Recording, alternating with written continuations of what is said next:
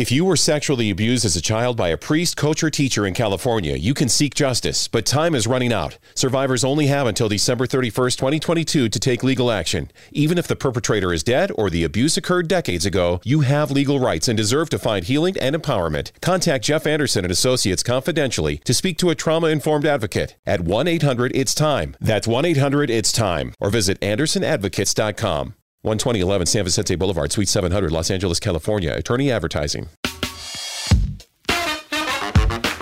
FinTech para Todos con Julio Sanz. Ramón Heredia Jerez, emprendedor serial de startups, mentor de innovación por toda América Latina, congregador de ecosistemas FinTech, donde se reúnen bancos, proveedores de tecnología, emprendedores digitales, gente de la industria, buscando crear espacios de colaboración donde prima la experiencia y el servicio al usuario final. Hoy vamos a conversar con él. Es escritor de tres libros. El primero de ellos se llama La Revolución Digital y el futuro de los servicios financieros. Ecosistemas digitales, la revolución de todas las industrias. Y espacios vacíos, las oportunidades de tu vida. Una persona que ha recorrido todos los escenarios de innovación desde espacios como en Silicon Valley, pasando a China, Asia y otros países y recogiendo esos aprendizajes para estimular la innovación digital en América Latina. Buenos días, tardes, noches, bienvenidos a un episodio más de FinTech para Dummies. Hoy tenemos un gran amigo conocedor del tema que hemos invitado hoy, Ramón Heredia Jerez. Nos va a hablar alrededor de las fintech, por qué son sinónimo de transformación digital. Ramón es un gran mentor del ecosistema digital, es un emprendedor serial, ha viajado por todo el mundo conociendo las iniciativas fintech y las innovaciones digitales. ha escrito tres libros, el primero que aquí lo tengo, que es la revolución digital y el futuro de los servicios financieros. El segundo es el ecosistemas digitales. Y el tercero, la revolución de todas las industrias y espacios vacíos, las oportunidades de tu vida. Él tiene un MBA de la Universidad de Chile, enfocado en desarrollar y fortalecer el ecosistema de innovación financiera en Latinoamérica, creando comunidades en todos los países, desde México, yo creo, hasta Argentina, es chileno, como ustedes van a, escucharlo, pero estoy seguro que de corazón colombiano. Y en sus emprendimientos participan los directorios de Digital Bank Latam y Bankes News, Grupo Componente y Componente Digital. Y ha sido mentor en incubadoras y startups a lo largo de América Latina. Es un eh, claramente un visionario, un motivador para los emprendedores, un evangelizador de estos temas y un divulgador, eh, animando a que los emprendedores avancen, les, les, ha hecho posible que sean más visibles con sus, con sus actividades, ha acercado a los emprendedores a la banca y a otros inversionistas. Entonces ya tendremos oportunidad de que nos cuente un poquito. Ramón, bienvenido a este espacio, esta es tu casa, un gusto enorme tenerte hoy con nosotros. Nos gustaría que nos contaras eh, cómo has llegado a, hacer hoy lo que eres, a ser referente de este tema de innovación digital, de fintech, de startups. Hola amigo, ¿cómo estás Julio? Muchas gracias por la invitación, gracias a, la gente que te escucha, a todo este ecosistema que estás construyendo y te felicito. Yo efectivamente tengo el corazón colombiano, tú sabes que hace muchos años que, que trabajo y vivo en Colombia también, vivo periodos largos de tiempo, así que para mí es una alegría compartir con mis amigos colombianos y contigo, que eres muy, muy buen amigo. Así que feliz de estar contigo. Y, gracias por la invitación. Un saludo a todos. Todos saben que soy hincha de Millonarios. Hay gente que se enoja por eso porque en Bogotá son de Santa Fe o de, Nacional, pero bueno. Menos mal no, no entramos en esos terrenos en, esta charla, afortunadamente. Terrenos de fútbol, no, no, no, pero bueno, soy, soy hincha de Colombia en realidad, más que de equipos de fútbol y de la gente y de, de la alegría colombiana. Bueno, mi, mi, trayectoria ha sido, ¿y por qué estoy en, en, el mundo fintech y cómo llegué a este mundo? Porque yo soy proveedor de la industria financiera, he trabajado por más de 25 años con bancos, compañías de seguro, cooperativas. eh, incorporando tecnología e innovación, desde antes que naciera Internet incluso. Yo programé en COBOL, programé en Clipper, en tecnologías antiguas, que la gente se ríe cuando yo las comento. Eh, pero este camino, junto a mi hermano, nos ha permitido ir desarrollando un proceso de vida, un proceso empresarial que ha sido muy lindo porque para nosotros las empresas más que un trabajo son, son ir desarrollando una actitud de vida, un, un, proceso de conocimiento y de aprendizaje. Afortunadamente hemos podido seguir innovando, incorporando nuevas tecnologías cuando apareció Internet, ahora que se conectan las startups, eh, antes que se llamaran fintech incluso, porque no, el, concepto fintech no es tan nuevo, o sea, no es tan bien, no es tan antiguo. Lo que pasa es que parece que estuviera muy instalado hace mucho tiempo, pero no. Eh, he, tenido la suerte de poder participar en las creaciones o en los inicios de la Asociación FinTech de Colombia, de la de Chile, he tenido conexiones con la Asociación FinTech de España, eh, pero esto nació porque, porque la conexión con la innovación eh, y las startups que, pude ver por primera vez en Silicon Valley el año 2012, 2011, que fue mi primer viaje a Silicon Valley, me, me obsesionó. Me obsesionó, primero, no solamente me inspiró el mirar las innovaciones que habían en Estados Unidos para traerlas a Latinoamérica, sino que dije, en Latinoamérica tenemos los mismos emprendedores, tenemos talento, pero no tenemos los espacios. No hay espacios para que ellos compartan conocimiento, no hay espacios para, para crear una conexión y para que las empresas tradicionales entiendan lo que sí entienden muy bien en Silicon Valley, no en todo Estados Unidos, porque no es todo Estados Unidos, pero sí en Silicon Valley y en los centros de innovación, que la combinación entre grandes empresas y startups es un win-win, es un gana-gana, porque se inyecta un ADN entre, entre ambos y la mezcla de las mentalidades, del mindset, es fundamental para poder desarrollar. Y nos planteamos eso como objetivo, como un propósito de seguir desarrollándolo.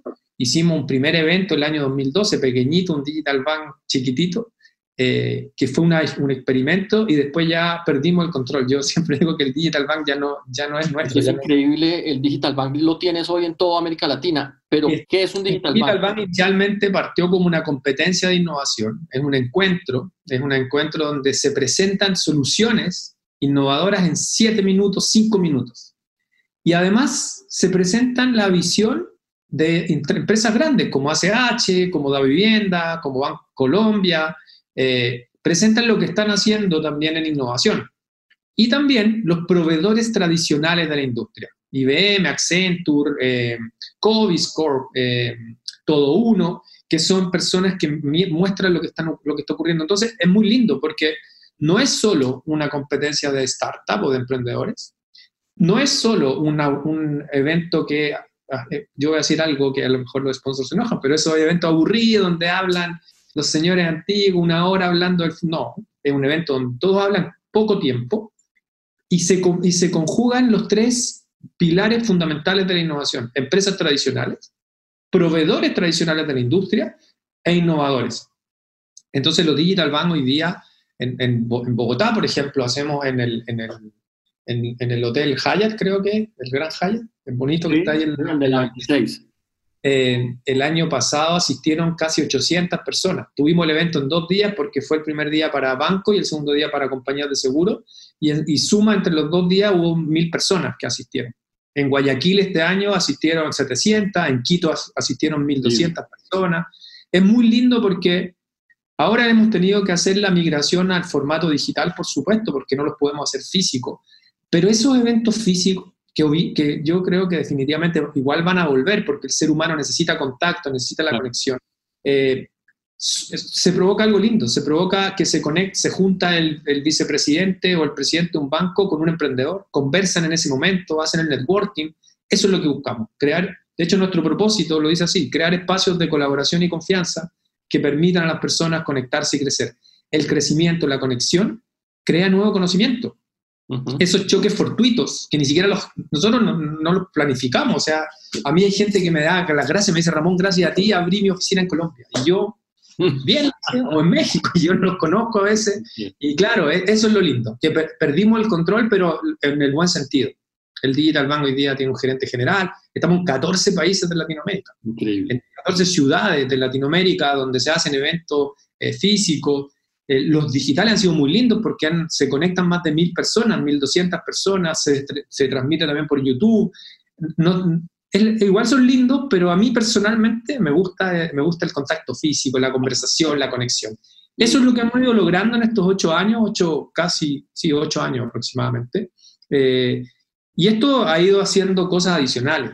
Creamos Digital Ventures, que es una aceleradora de startup, entonces también ayudamos a la startup con inversión, con conexión a expandirse a la región.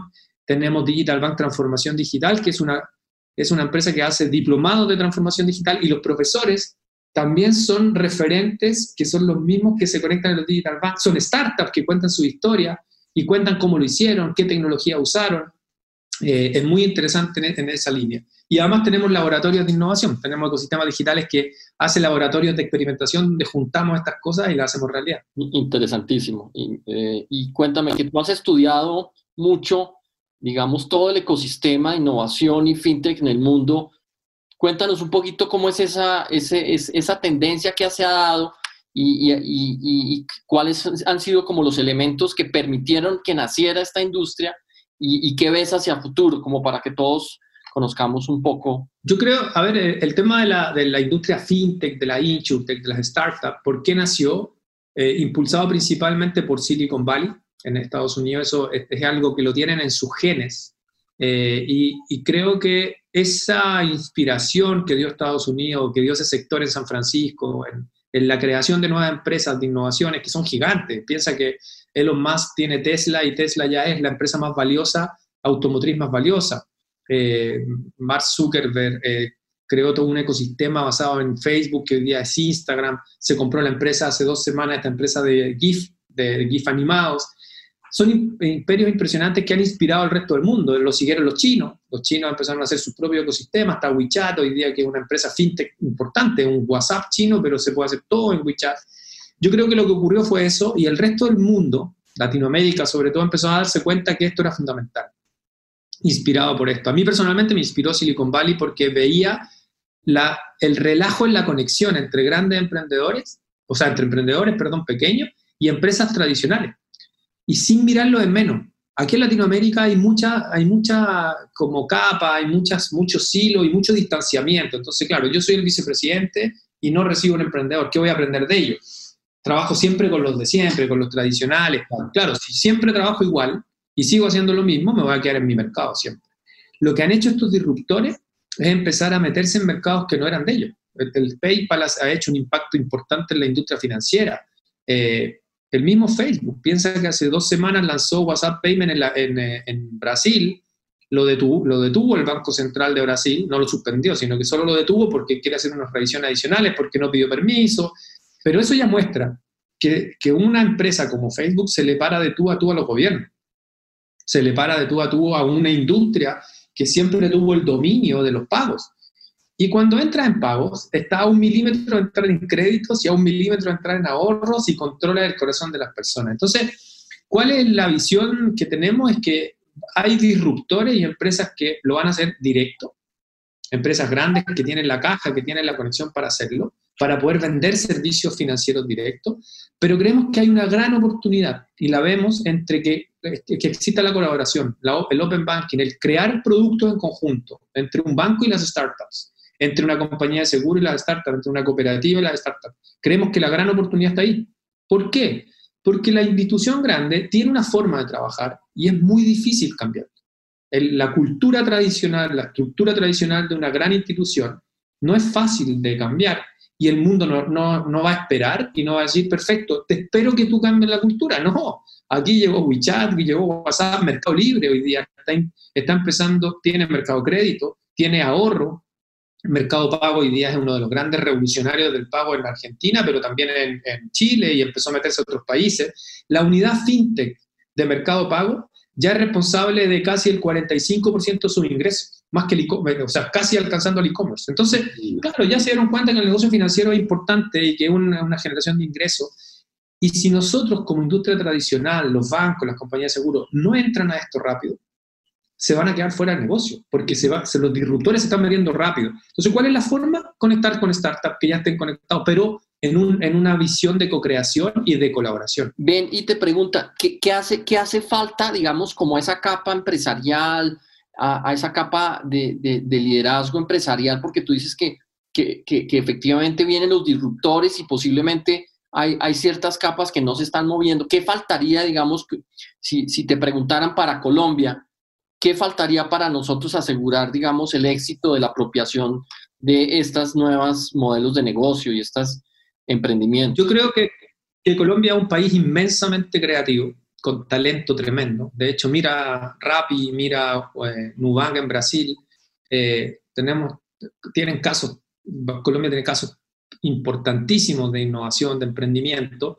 Lo que falta en las empresas tradicionales es abrir estos espacios, que, que, que sea continuo. Esto no es un proyecto, no es una, no es una no es una acción de marketing. Yo veo a muchos bancos hablando y haciendo declaraciones de que trabajan con fintech y eso, perfecto, trabajo con... No, no, si esto es un negocio. Esto es un negocio, entonces tienen que haber paladines eh, y superhéroes dentro de la organización. Un superhéroe para mí dentro de una organización es alguien que impulsa, que abre el espacio, que no le tiene miedo al fracaso, porque la mayoría de las innovaciones parten con fracasos, con una iteración de fracasos. La innovación es eso, son muchos fracasos seguidos, pero con aprendizaje. Okay. En Latinoamérica hacemos pocos fracasos, lentos, pero, pero mira, mira Chile, el, proceso de transporte de Chile, que le copió al trans, de Colombia, fue un fracasísimo, pero largo, con mucha plata, con poca iteración, con una soberbia, pensando que pensadores que nunca ocupan el transporte público iban a hacer un buen transporte público. Mira la, la, las inversiones en Colombia, el metro de Bogotá que es un clásico, el Metro de Bogotá es un clásico de siempre. Pero, pero ¿por qué? Porque lo queremos ser perfecto, porque el, nadie le gusta el análisis que hizo el otro. Eso en, Latinoamérica está muy metido en la cultura. Entonces nos equivocamos lento y caro, carísimo, y además no beneficiamos a las personas. En cambio, lo que hacen las startups es equivocarse rápido y barato, y van aprendiendo, aprendiendo hasta que le apuntan y se disparan. Entonces, la primera versión de Rappi era horrible. Horrible. Pero tenía un foco, tenía una verdad que empezó a conectar, que empezó a, a, conectarse con el corazón de las personas. Hay una empresa chilena que se llama Corner Shop, que se la compró Uber en casi 500 millones de dólares, que va al supermercado por ti. El fundador dijo, teníamos una app cara y mala, pero seguí, no nos dimos por vencidos, nos seguimos eh, conectando. El shopper se conectaba por WhatsApp con el cliente y eso le encantó a los clientes. Y listo, con eso se disparó y hoy día se la compró Uber porque se dio cuenta que primero se la quiso comprar Walmart y, y, Uber le dijo, no, Walmart en 250 millones de dólares, Uber dijo 500. Y, y ahí ya no era posible competir. Yo creo que eso es lo que nos falta, nos falta un tema de visión, de cultura, de mirar a largo plazo, de cambiar la mentalidad rentista. En, en Latinoamérica los empresarios tienen una mentalidad muy de invertir en cosas que no tienen riesgo, en, en espacios físicos, en edificios, pero ahora el coronavirus está mostrando que los espacios físicos no son un activo que probablemente sea el futuro de las inversiones. Estos emprendedores tienen talento y necesitan respaldo, necesitan contacto, necesitan espacio. Muchas veces ni siquiera es mucho eh, capital. Lo que necesitan son oportunidades de conectarse. Si yo estoy dispuesto a pagarle a un gran proveedor millones de dólares por un, por un desarrollo que muchas veces falla, claro. ¿por qué no puedo? Y ese es el mito, tú trabajaste en empresas importantes. Dices, no, es que a nadie ha despedido por contratar a, no voy a nombrar las marcas, pero a una marca grande. Pero si yo contrato una startup y le pago un cuarto de eso, igual me pueden regañar porque fracasé. Claro. Porque ¿cómo contrataste una startup? Ese cambio pequeño, en el Silicon Valley, ese chip en la mente está, el, el, el, fracaso no es castigado, el fracaso es un aprendizaje. De hecho, tu parte, y lo que más me impresionó la primera vez que fui es que me preguntaron, bueno, cuéntanos de tu fracaso. Yo dije, esto es una cámara escondida, aquí fracasos. Yo claro. escondo los fracasos en Latinoamérica, yo me sí, quiero mostrar claro, exitoso, claro, nunca cuento lo que fallé o lo que, lo que eliminé. Entonces, yo creo que eso nos falta, es, principalmente un tema cultural, los recursos los tenemos, el talento, el talento latinoamericano es tremendo, pero, pero estamos golpeados, porque, no hay, porque hay desconfianza, eh, hay, hay cosas que tenemos que ir mejorando, pero yo soy optimista endógeno, así que sigo Excelente. Y, y, te pregunto, ¿los gobiernos cómo ven esta industria? ¿Cómo has visto los gobiernos? Eh, si, la apoyan, no la apoyan o indiferentes? Yo creo que es, hay que distinguir, hay, hay programas como Startup Chile, como Impulsa en Colombia, que siguen impulsando las startups, que siguen eh, invirtiendo, a veces viene la frustración porque los escépticos piden retornos rápidos, entonces dicen, nos gastamos mucha plata, pero gracias a Startup Chile han aparecido muchas empresas chilenas y, y empresas de otros países que se han ido a, instalar a Chile, se ha combinado el tema. Eh, yo creo que eso hay gobiernos que lo están haciendo y, es incipiente aún, todavía es pequeño, pero, pero soy optimista en eso. Y, y en el caso FinTech o InsurTech, las regulaciones se están tardando más de la cuenta, yo creo. Ese es un tema que, que yo pediría mayor celeridad en los gobiernos y mayor celeridad en, en, las autoridades, en que empiecen a abrir el, el, espacio. Porque, ¿Por qué? Porque la industria financiera tradicional se pelea a los mismos clientes. Ya son los mismos clientes, eso están. La, gran contribución de las fintech es, que están entrando y atrayendo nuevos clientes al mercado financiero. Entonces tengo que apoyarles también. Tengo que ver cómo distribuyen también dinero, cómo, cómo se meten al mercado de créditos, cómo hacen créditos eh, alternativos, cómo hacen fuentes de financiamiento, porque si solo seguimos desarrollando lo de siempre, vamos a seguir teniendo sociedades fragmentadas y con diferencias sociales, que eso, eso es muy triste. Eh, yo creo que los gobiernos tienen que hacer más, tienen que haber leyes fintech que no que prohíban el uso de la fintech, porque la ley fintech de México dejó afuera una serie de startups que ya no van a poder pagar los 100 mil, creo que son 100 mil pesos mexicanos, algo así de inversión inicial.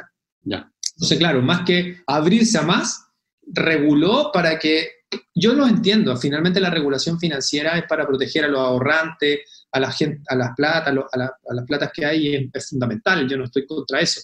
Pero aquí hay que distinguir entre un gran banco y una startup o una empresa que se dedica solo a los pagos o a una que se dedica solo al, crowdfunding y a conectar gente. Entonces, no puede tener la misma eh, regulación alguien que tiene solo un, una parte del negocio Thanks to Total Wine, you saved more on all the gifts for the ones you adore.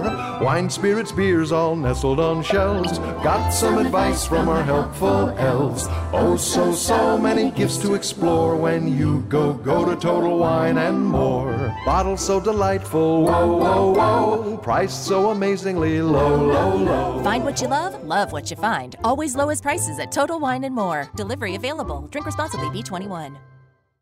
¿No se merece tu familia lo mejor? Entonces, ¿por qué no los mejores huevos? Ahora, Egglands Best están disponibles en deliciosas opciones. Huevos clásicos, de gallina libre de jaula y orgánicos de Egglands, que ofrecen un sabor más delicioso y fresco de granja que le encantará a tu familia. En comparación con los huevos ordinarios, Egglands Best contiene la mejor nutrición como 6 veces más vitamina D, 10 veces más vitamina E y el doble de omega 3 y B12. Solo Egglands Best. Mejor sabor, mejor nutrición, mejores huevos. Visita egglandsbest.com para más información gran banco que tiene todo ese capital.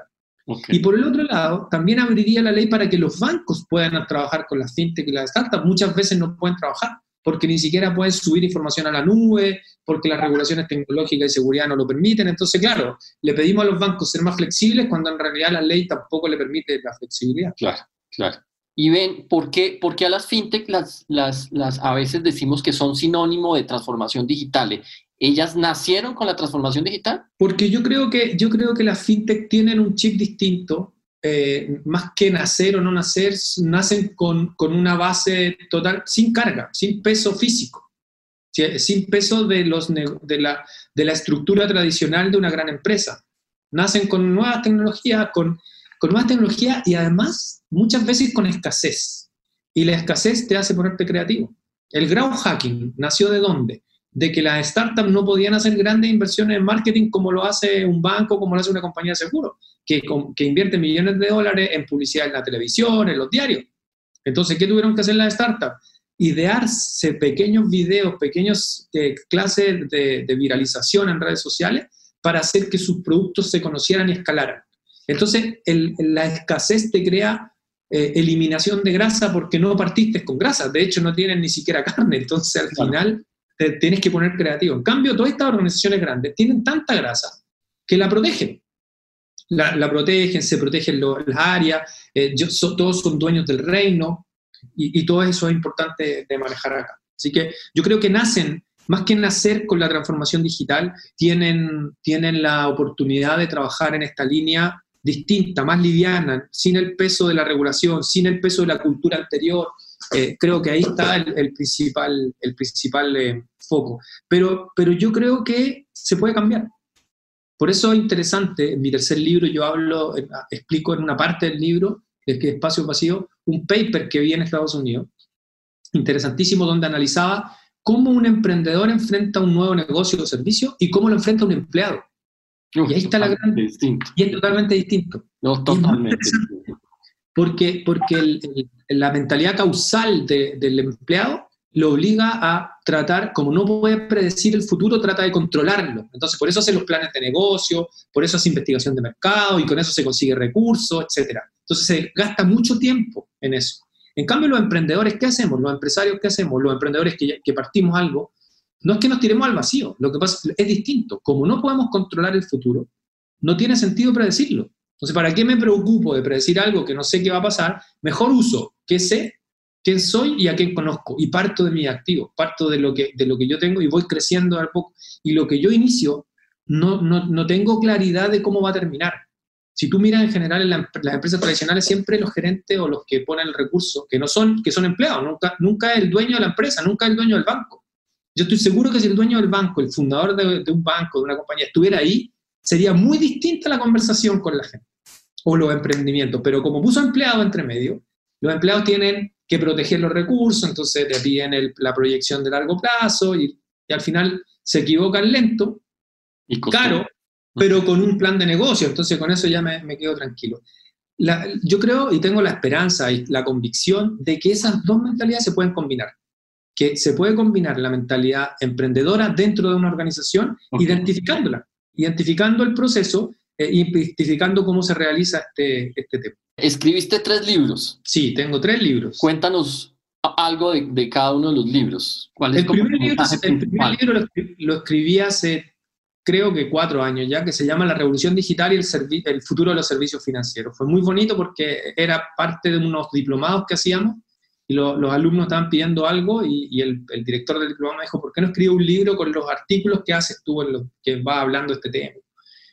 Y lo hice por, no por jugar, sino que lo hice por eso. Me, me resultó bien, a mí siempre me ha gustado leer y escribir y le gustó a la gente, lo, lo subí una fotografía a redes sociales y la gente me empezó a preguntar dónde se compraba y lo subimos a Amazon, se vendió por Amazon, lo imprimimos, después la gente quería el libro físico. Al principio lo lancé físico y después me empezaron a reclamar que Digital Bank está vendiendo libros físicos en el mundo digital.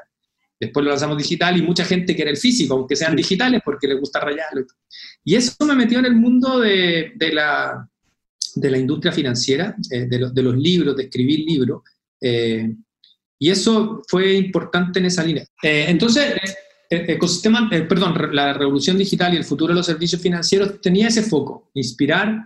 el, libro habla de casos concretos, eso le gustó mucho a la gente porque hay casos concretos. Parto con una historia cuando fui a Nueva York a un evento de banca y fuimos con una, una emprendedora colombiana y me decía, yo, ¿dónde te vas a quedar tú? Y era en Manhattan. Yo le dije, me, me voy a quedar en, en el hotel del evento. ¿Y cuánto vale el hotel? Me dijo, 400 dólares.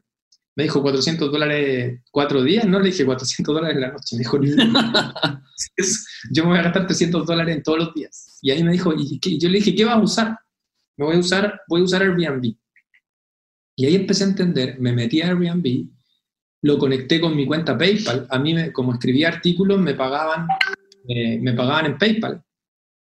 Y entré a Airbnb, reservé a un valor en Manhattan muy bajo y el banco no se enteró.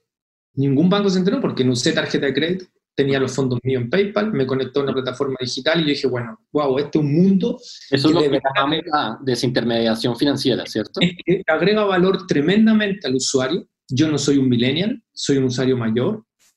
Usé un servicio digital totalmente digital y mis bancos no se enteraron de esto. Y empecé a investigar qué otras empresas y qué otras eh, compañías estaban haciendo lo mismo. Piensa que esto era el 2000, 2012, no, perdón, después del 2012 fue. Fue como el 2015, Airbnb todavía no tenía 10 años, pero era muy popular en Nueva York. Airbnb se na- nació en el 2008, eh, Uber nació también en el 2008, y empecé a, in- a investigar qué otras cosas. Y después hice un doble clic en Latinoamérica y empecé a ver historias de cómo conectar. Eso es el, primer libro, que es Revolución Digital. El segundo libro se llama Ecosistemas Digitales, la revolución de todas las industrias, porque me empezó a apasionar el desarrollo de ecosistemas de los chinos, WeChat, el mismo Amazon, el mismo Airbnb que empezó a comprar otras empresas, empezó a, a comprar empresas de experiencia, se compró una empresa de pagos. Entonces al final yo me di cuenta que, que eso, el, primero llego al corazón de las personas, primero te entretengo. WeChat nació de una empresa de juegos que es Tencent. Eh, ahora actualicé esa información y TikTok, que creó, lo creó ByteDance, que es una empresa también de entretención, también tiene una unidad fintech. Obviamente todos están haciendo unidad fintech. La unidad fintech de Tencent, que es el dueño de WeChat, hoy día genera más ingresos que la de juegos. Entonces ahí, ahí yo decía, wow. Y cuando probé WeChat en China, me tocó estar en China el año pasado, miraba y decía, sal, pagas con tu saldo en WeChat o con tu tarjeta. Y dije, mi saldo en WeChat. Y los bancos cero. No se enteraron de nada nuevamente. Y yo dije, este tema viene muy grande. Por eso SoftBank invirtió en Rappi, por su billetera principalmente, por RappiPay, por lo mismo. Por eso Uber tiene su billetera, por eso invierte en el ecosistema. Y ese, ese fue el espíritu del segundo libro, cómo, cómo la industria financiera, los bancos, las compañías de seguros deberían generar un ecosistema con startups, porque no alcanzan a hacerlo solo. No pueden hacerlo solo, no tienen el tiempo de hacerlo. Y de hecho, WeChat en su aplicación permite conectarse a aplicaciones de terceros. Y, ahora creó una, el año pasado creó una tecnología que se llama Mini Apps, que permite que programadores externos creen sitios en un lenguaje parecido a Java en el mismo WeChat. El mismo Tesla hizo una aplicación ahí, eh, la empresa bicicleta hizo una aplicación ahí. Eso le ha generado una utilización a los usuarios, de un crecimiento importante, más del 30% de los usuarios, y, pasan de 50 minutos de uso a 75 minutos de uso gracias a las mini apps. Entonces, estamos viendo un desarrollo de ecosistemas importante. Y el tercer libro se llama Espacios Vacíos, las oportunidades de tu vida. En realidad se llama Las innovaciones de tu vida, pero lo cambié a oportunidades porque viene justo en un momento.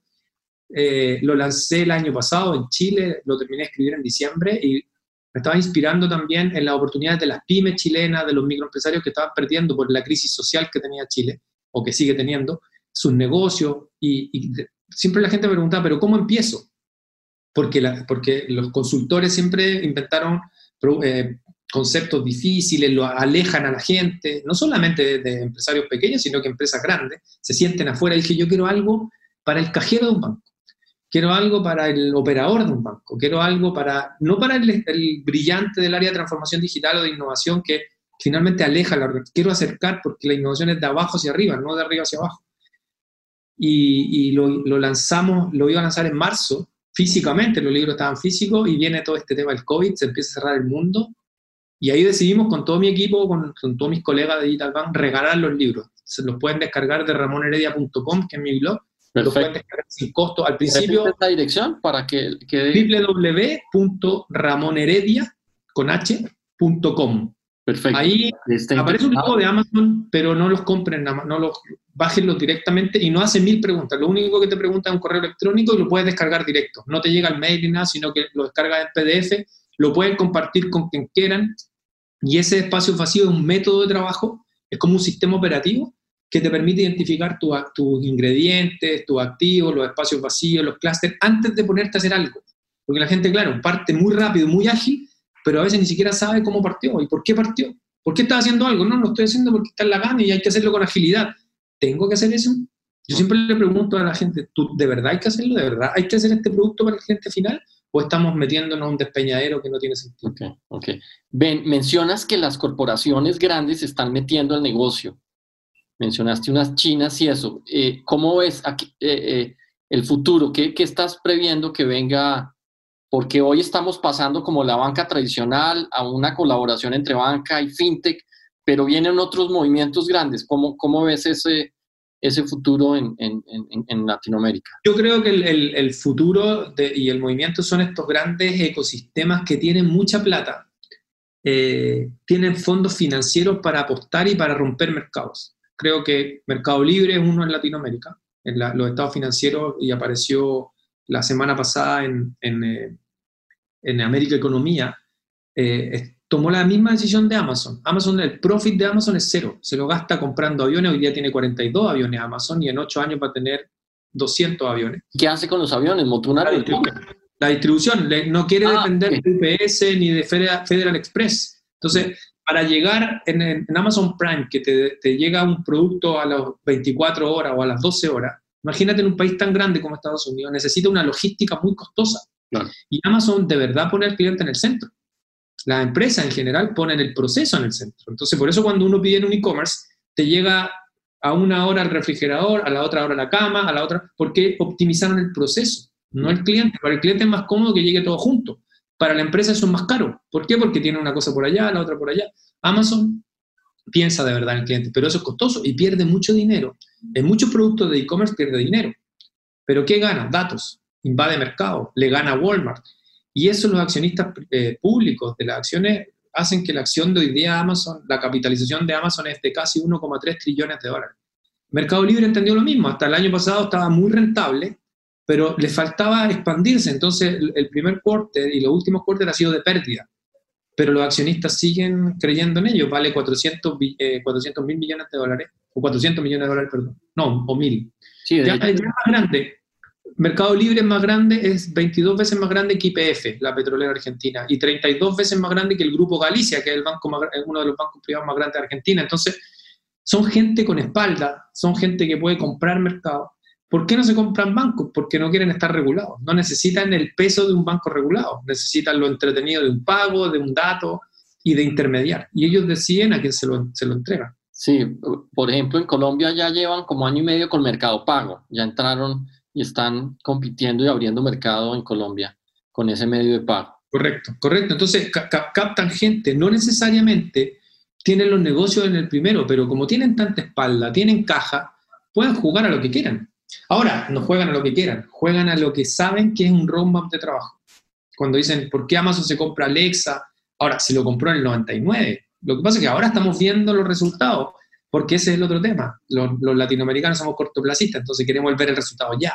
Si hacemos una innovación, están todos esperando que fracase para decirte, oye, pero te dije que no iba a funcionar, te dije que fracasó. Y en realidad ese fracaso es una información para hacer una vuelta más. El método Lean Startup, crear, medir y aprender. Pero el método Lean Startup no es una vuelta, son muchas vueltas. Y en cada vuelta aprendo y voy tratando de hacer que el tema despegue. O sea, aquí estamos esperando la falla pero no la falla para aprender, estamos esperando la falla para criticar y para decir que no funcionó. Claro.